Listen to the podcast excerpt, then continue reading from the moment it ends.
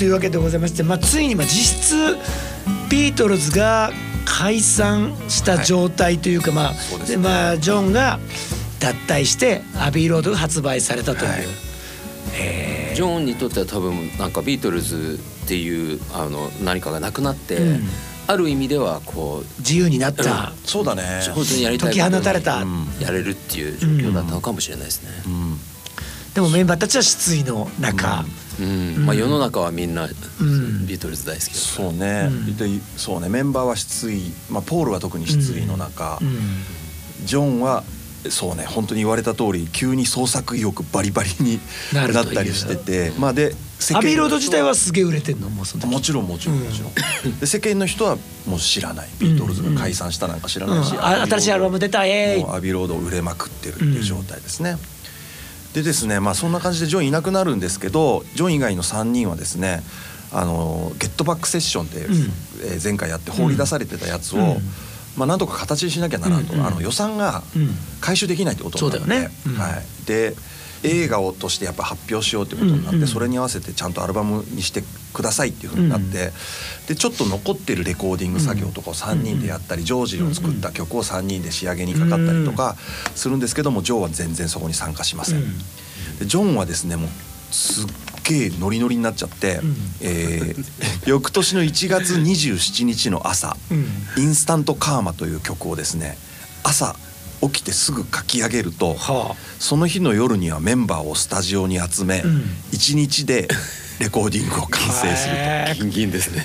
ギンギンに覚醒したんだね。そう。でこのねレコーディングはジョージ・ハリソンに連絡して、誰かいいプロデューサーいないって行ったらジョージがフィル・スペクターがいいと言われてそこでフィル・スペクターっていう人をここでジョンが起用していて。ジョージだったんだ。はい。へえでこの1月27日に作って1月27日にレコーディングするでしょ、うん、で10日後の2月6日にもう発売してるという。すごいね。なんか今今みたいだね、うん、なんか最近はさそれこそ僕もジャマイカにね、ねうん、行った時にその向こうの有名なレゲエシンガーが別れちゃって有名なカップルだったんだけど別れちゃったっていうニュースがちょうど僕が行ったぐらいの日に起きてて。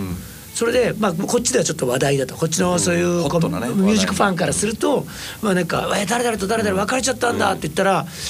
その夜にはラジオでその彼がそのことについて歌ってて、それがもうすぐにラジオ局にその作品がこう出た作品として。作品がもう出て曲が流れてそれがもうもう一気にいろんなラジオ局でブワーって流れて次の日のクラブかなんか行ったら「昨日のこれあの曲だよ」みたいなもう DJ が流してるみたいな。でここんなスピーディーなんだ今時はって、ね。バンドだとなかなかできないかもしれないけどね、うん、そういうそう、ね、今は卓録とかでいろいろできるしね、うん、そうそうだからまあそういうのをバンドで生演奏の人がそんなことやってたって、しかもプレスしなきゃいけない時代でしょ？そうなのよね。ね。すごいよね。だからこうい。うふうに持っていくのはもう本当にすごいスピード感だったと思いますけど、はい、でこの時にそのフィル・スペクターっていう人のあの結局ねそのゲットバックセッションを形にしようとして、うん、グリーン・ジョーンズっていうエンジニアがですね、何回かミックスするんですけど、うん、ビートルズのメンバーが納得しない。あんまりだなってなって、結局 OK 出さなかったんですよ、ずっと。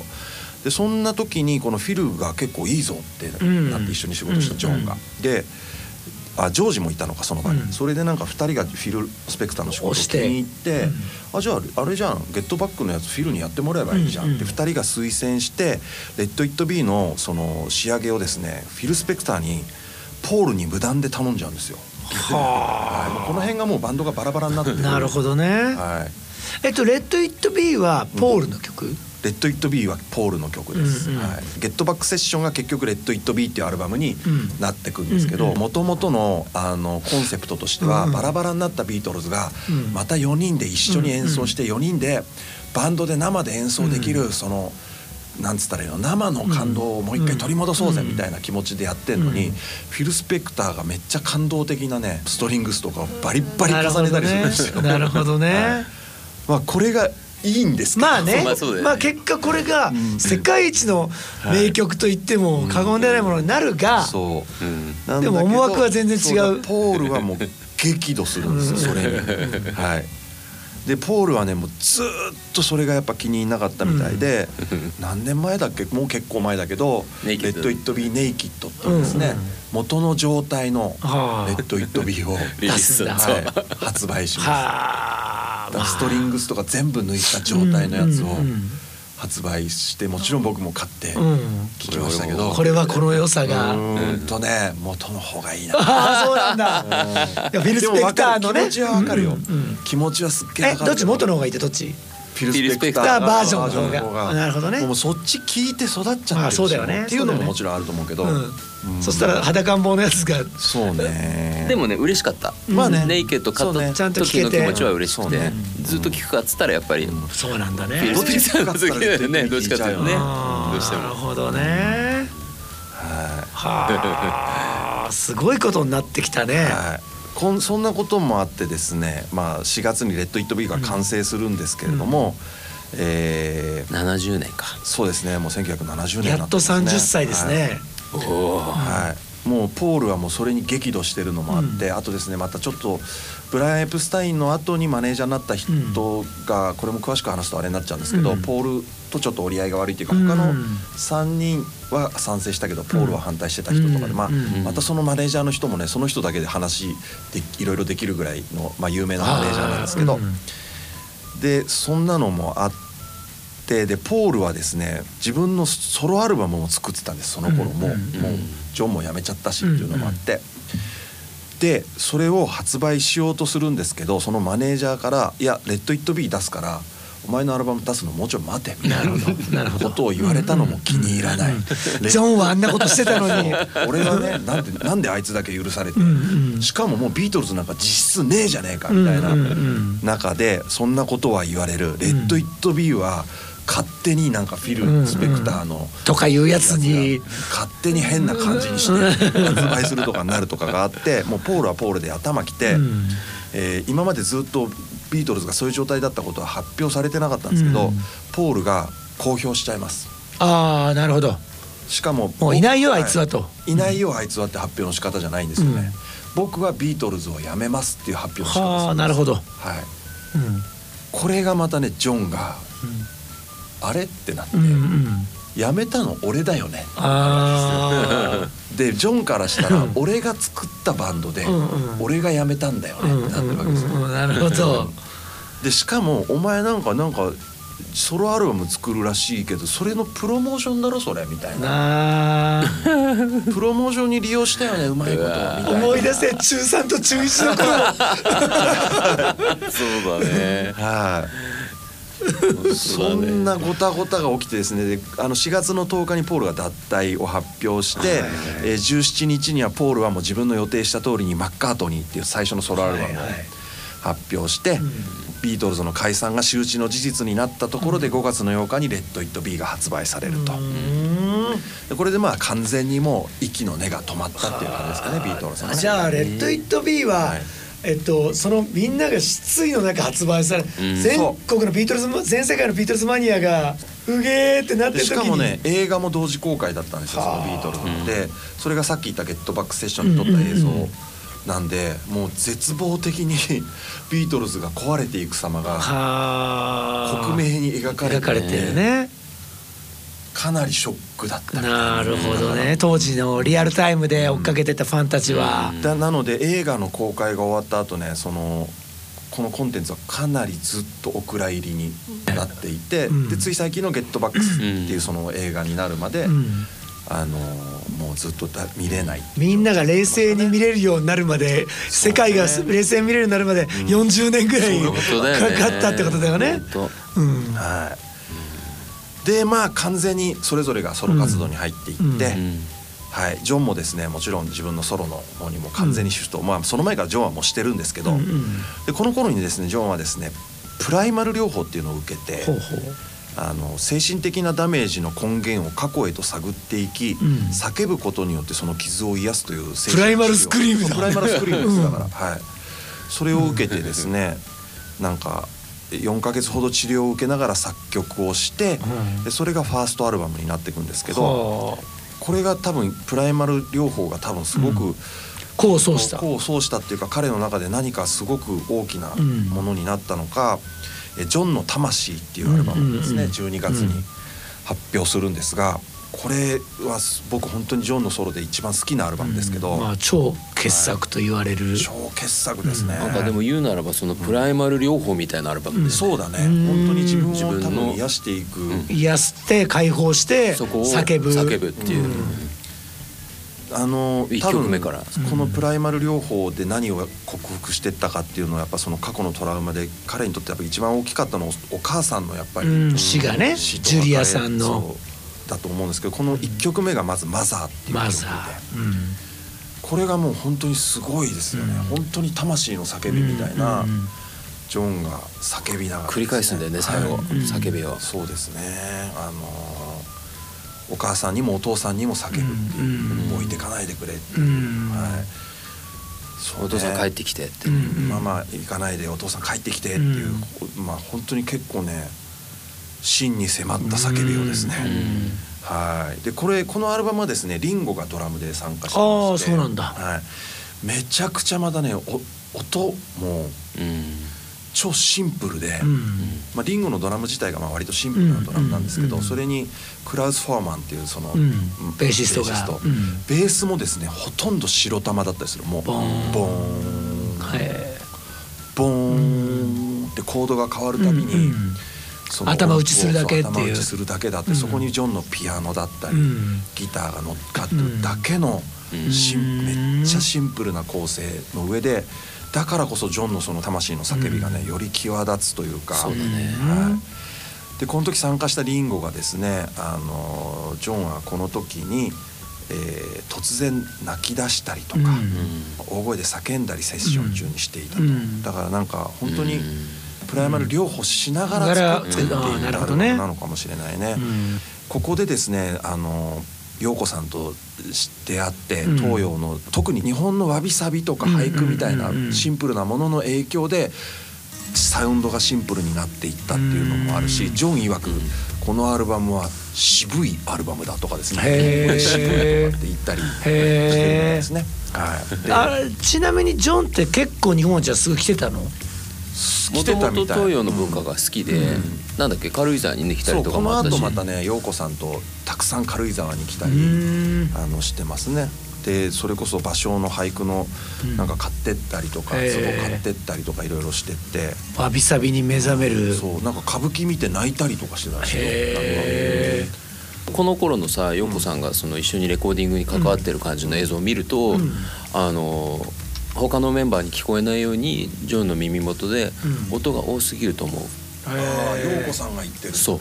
だから割とこういう方向に行った理由の一つとしてやっぱ陽子さんがそういうあーすごいね。近代的なサウンドうん。はあの音が少ないんだってう。ん。いう。だってさこれささっきのフィル・スペクターって人がプロデュースしてんだけど、うんうんフィル・スペクターさんっていうプロデューサーの売りはウォール・オブ・サウンドっつって、ん。もう音の壁みたいなのを作ることで評価されてた人なんだけど、そうだようん。このアルバムはその人にそれをさせないという。うそそう隙間だらけっていうのはうん。もうジョンがそうしてくれっていうか陽子さんがそうしてくれっていうちゃんとそのクライアントアーティスト側が、ね。いやこういうふうに作りたいんだっていう確固たる意思がなかったらこうはならなかったはずなんだよね。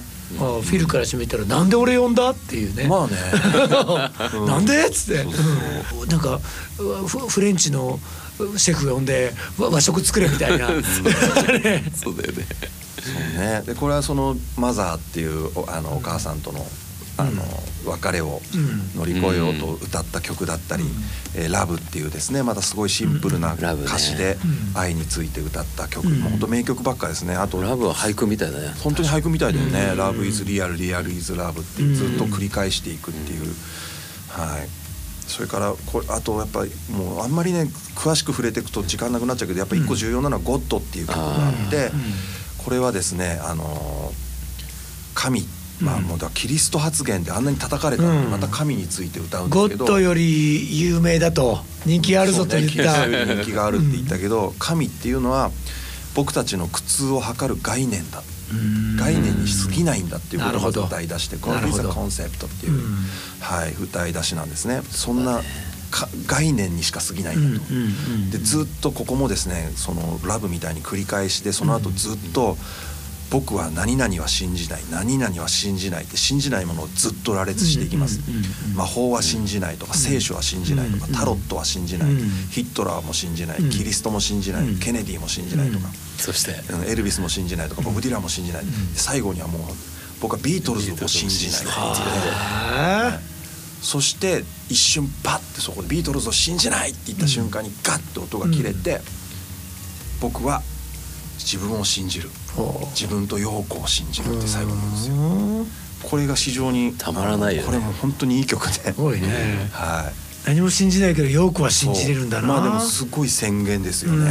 だから今までのこの本当に世界中から叩かれながら陽子さんとべったりで過ごしてきたけどそれはこれだけの決意で俺がやってるんだって宣言ですよね。宣言だね、でもビートルズからは俺はもうビートルズじゃないんだよっていう、うん、完全にビートルズからの脱却宣言。と言われている、うん、ね。決別。非常に重要な曲だと思います、うん、はいまあ、あとちょっとタイムリーなので、あの結構その COVID の時にロックダウンの中でこうやっぱり分離隔離っていうことがねすごく人類のこうテーマになった時にこのアルバムに入ってる「アイソレーション」っていうのはそのいい曲だいい曲なんだよね。でしかもそれはその時代のメッセージにバシッて今ハマってでジョンの当時のメッセージがねこういう普遍の価値を持ち続けるということを証明した一つの出来事で。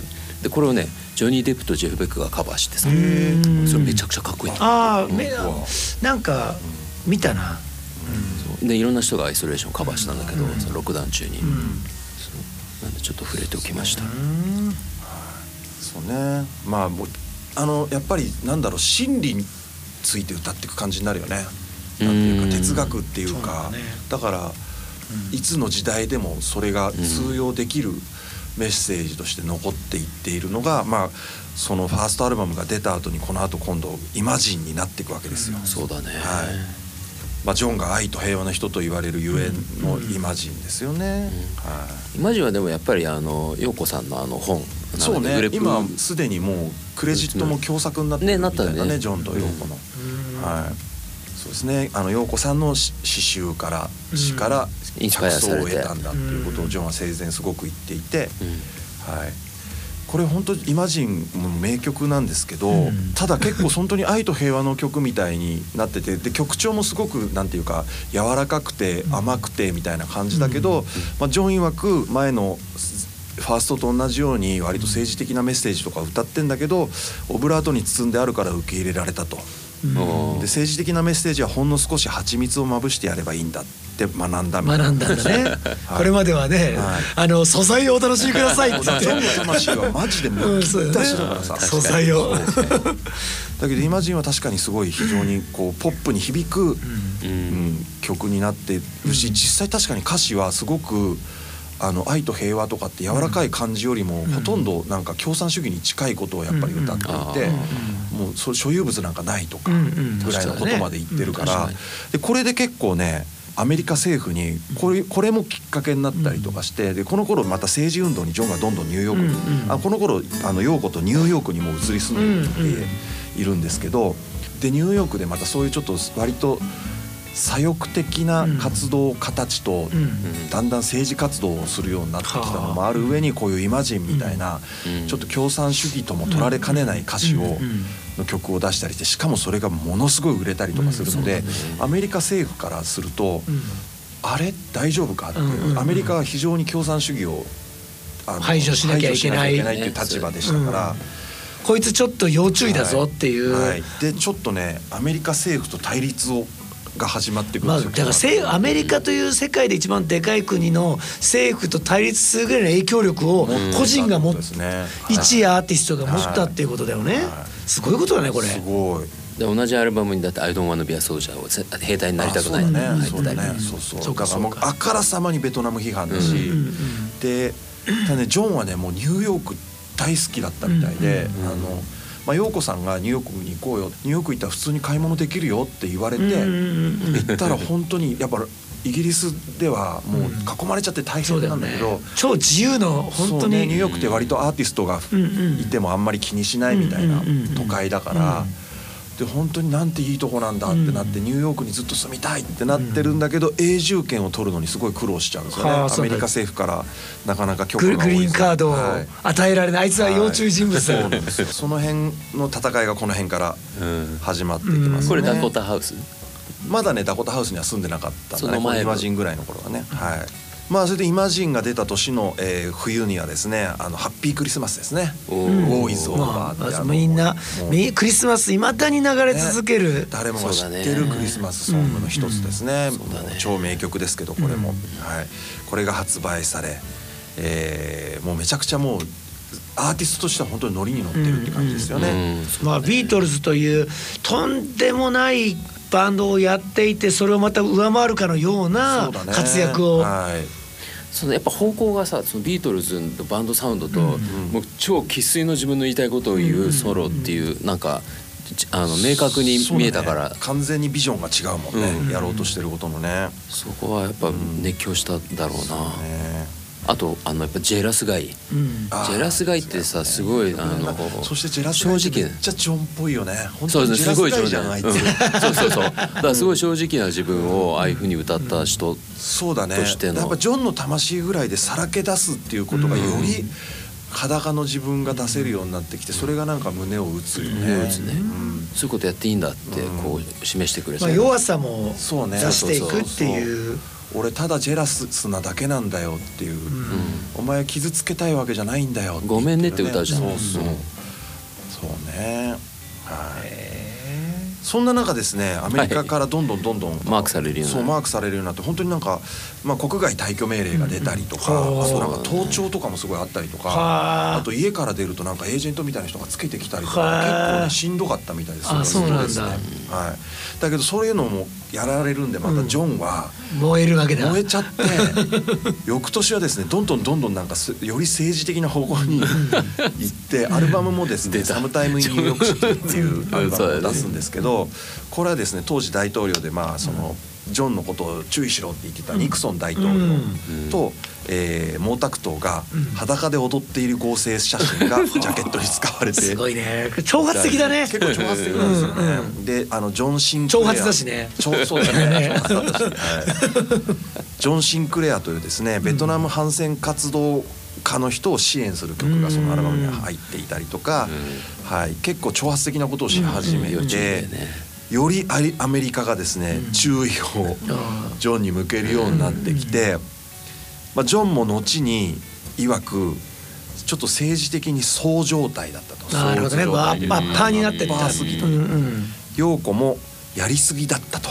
うん。陽子も認めている、はい。言っている感じですね。えーなるほどねはい、で結構そのストレスがアメリカからこういういろいろやられてるストレスがひどくなってきて、えージョンはですねお酒でたびたび、はい。トラブルを起こすようになってきうん。子さんにも結構ま DV かましたり。あちょっといろんなことがあったりとかしたみたいですね。そっか、はいぱりなお酒でそんって怖いな。なこともあって、その反動が翌年に入ると、えーそれまでですね結構いろんな活動家の人と、えー仲良く活動してたんですけど少しずつ距離を置く方向にジョン自体、ジョンとヨコさんが行くようになって、とりあえずあの暴力は反対だと私たちは、暴力的な方向で活動したいわけじゃないんだと。